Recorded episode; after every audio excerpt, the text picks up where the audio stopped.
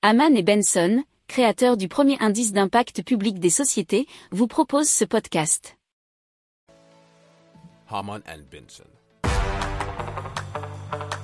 Le journal des stratèges.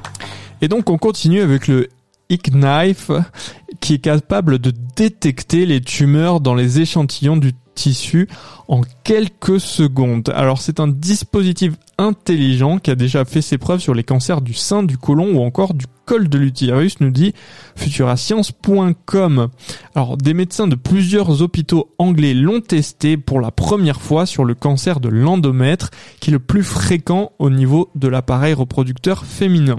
Alors ce dispositif ressemble à un bistouri électrique, mais amélioré par l'intelligence artificielle.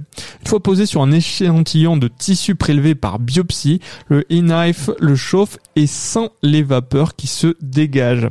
Elles sont ensuite analysées en temps réel par un spectromètre de masse. Le dispositif recherche les traces d'un métabolisme lipidique détraqué, caractéristique fréquente des cellules cancéreuses. Alors le résultat, c'est que le dispositif a permis de diagnostiquer sa présence avec une sensibilité de 89% et cela presque instantanément.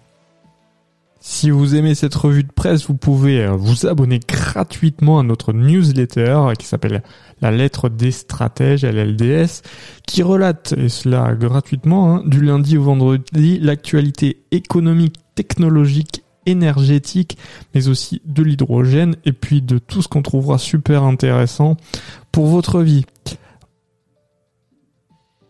Pour approfondir ces sujets, abonnez-vous à la newsletter de Haman et Benson et écoutez nos autres podcasts que vous retrouverez dans les notes de l'émission ou sur notre site internet.